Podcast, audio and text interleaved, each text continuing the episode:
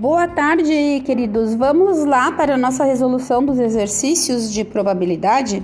O número 1. Um, disse então lá no enunciado que seja o espaço amostral S composto pelos números 3, 6, 7, 8 e 9.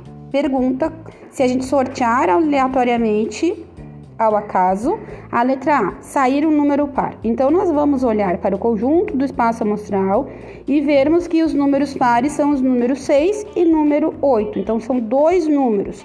Esse é o número que fica no numerador. No denominador é o número total de elementos do conjunto, que são 5. Então, por isso que sair um número par é 2 quintos. Na letra B, nos fala sobre número primo. Nós vamos olhar no conjunto e verificar que os primos são o 3 e o 7. Então, também segue o mesmo raciocínio, são dois números no total de 5, que fica então 2 quintos. Na letra C, pergunta número par ou primo. Então, é uma coisa ou outra, tá? Então, a gente tem que fazer a união. Então, se nós contarmos os pares e os primos ali, nós vamos ter que são quatro números num total de cinco, correto? Então, fica quatro quintos. Na letra D diz número par e primo, tá? O único número par que também é primo é o 2. O 2 não está presente nesse conjunto, então a probabilidade de ocorrer é zero. E na letra E diz pergunta que é a probabilidade do conjunto A e diz que o A é 3 e 6, tá? Então, esse conjunto veio lá de cima, 3 e 6, então são dois números naquele total sobre 5, correto?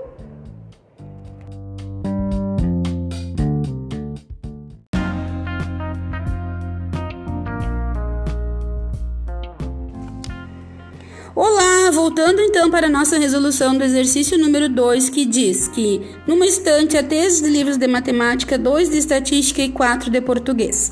Ao sortearmos um livro, qual a probabilidade de?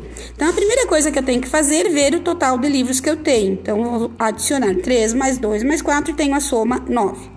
Na letra A, pergunta: ser de português. Português são quatro livros no total de nove, então fica quatro nonos, que é igual a 44%, ou então se eu deixar um número uh, 0,44 em decimais, tá? Em casas decimais lá, em casas de centésimos, tá?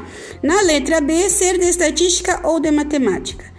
Não está dizendo ali que tem algum que seja de matemática e estatística ao mesmo tempo. Então, nesse caso, nós temos aquele caso em que os dois são uh, eventos mutuamente exclusivos, então eu posso somar a probabilidade do estatística mais a probabilidade de matemática.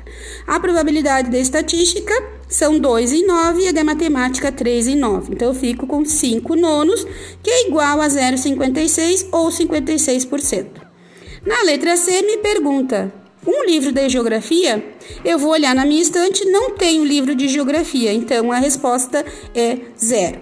Lembrando sempre que a probabilidade é um número que varia entre 0 e 1 um, o máximo.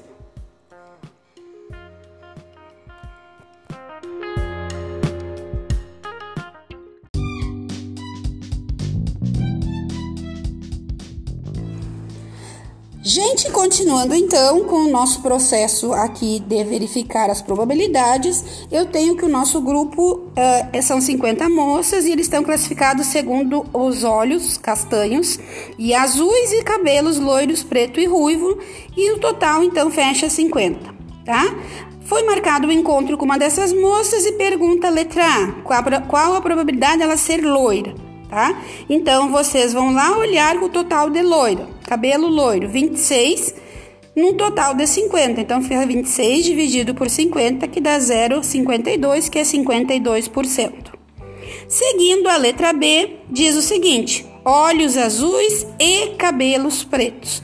Quando eu falo E e eu tenho um quadro, eu tenho que ir lá direto naquela casela onde diz a intersecção entre olhos azuis e cabelos pretos, que são num total de quatro que tem cabelos pretos e olhos azuis, no total geral de 50 moças, tá? E fazendo essa divisão, 4 sobre 50, eu tenho 0,08, que é 8%.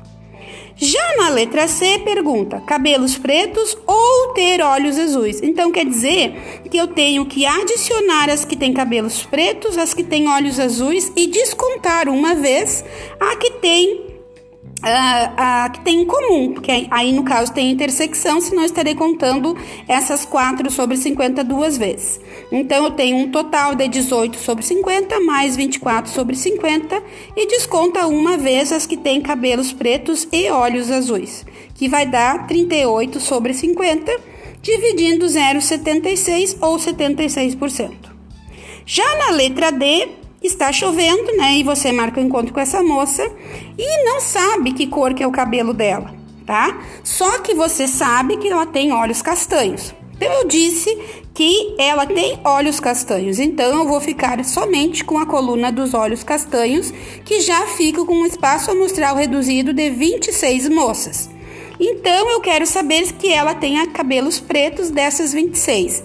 Então eu vou ali e verifico na, no quadro que são 14 moças num total de 26, isto é, 14 dividido por 26, que vai dar 0,54, tá? Ou 54%.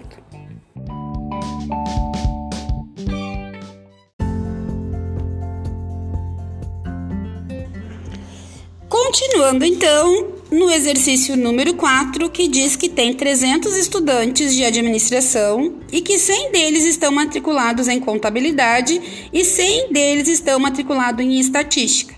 Só que estes, nesses dados, incluem 30 estudantes que estão matriculados nas duas disciplinas, em ambas tá? E a pergunta é: qual a probabilidade de que um estudante aleatoriamente escolhido seja matriculado em contabilidade ou estatística?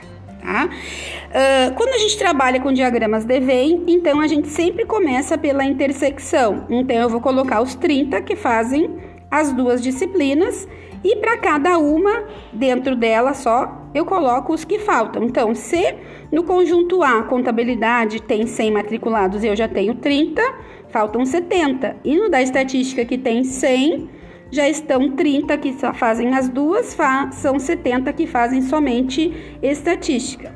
Como eu tenho que são 300 estudantes, eu vou fazer essa diferença e colocar fora do espaço amostral, que na verdade eles não fazem nenhuma dessas duas disciplinas.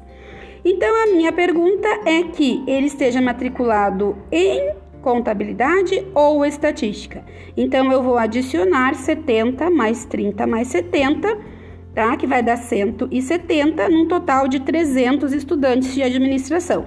Simplificando, eu vou ter 17 sobre 30 Dividindo, eu tenho 0,57 e eu posso expressar ainda essa probabilidade em porcentagem, dando 57%.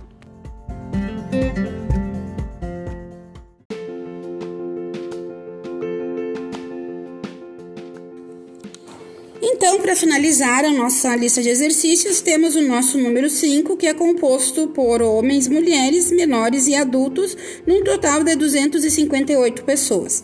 Então, pergunta-se, né, que ele é um indivíduo é escolhido aleatoriamente desse conjunto, a letra A, ser um escolhido um adulto. Então, eu vou lá na linha dos adultos e tenho que é 142 adultos num total geral de 258. Então, eu faço essa divisão, vai dar 0,55 ou 55%. A letra B, ser escolhida uma mulher. Então, eu vou lá na coluna das mulheres, que é o total, 129 mulheres, num total geral de 258. Então, 129 sobre 258 vai me dar que é 0,50 ou 50%. Na letra C diz ser menor e mulher. Nesse caso, eu tenho que ir naquela casela em que diz que é menor e mulher. Então, menor até a mulher são 62, num total de 258, e essa divisão vai me dar 0,24 ou 24%. Na letra D, ser adulto ou homem, tá? Então, nessa eu tenho aquele teorema da adição lá, tá? Em que eu tenho alguns que vão ser adultos e homem. Então eu sempre vou adicionar quantos são homens, quantos são adultos, que vai me dar um total de 271. Só que nessa conta eu contei duas vezes os 75 que são adultos e homens. Então por isso que eu tenho que descontar aqueles 75 tá? Em que então eu vou ter a resposta de 196 dividido por 258, que vai me dar 0,76 ou 76%. Agora, nessas outras três aqui, vocês têm que prestar bastante atenção porque ela é da probabilidade condicionada. Existe uma condição e dependendo dessa condição, o meu denominador ele vai ficar diferente. Então, na letra E, eu tenho sabendo-se que é adulto. Então, eu vou ficar somente com a linha dos adultos, e nesta linha eu vou procurar a probabilidade de ser mulher. Então, eu tenho 67 mulheres e que elas são adultas, no total de 142, que vai me dar 0,47 ou 47%. Verifiquem que a letra F, ela é o contrário. Agora, eu sei que ela é mulher. Então, eu vou ficar com a coluna das mulheres, que o denominador é o total 129, e vou lá procurar quantas são adultas. Quantas são adultas? 67 num total de 129, que vai dar 0,52 ou 52%. A letra G fica sabendo-se que é homem, então já vou ficar somente com a coluna dos homens, que o total é 129. E eu vou procurar a probabilidade dele ser adulto, então vai ser 75 num total de 129, que vai dar 0,58 ou 58%. Espero que vocês tenham compreendido e qualquer coisa estamos à disposição no WhatsApp. Um grande abraço para todos.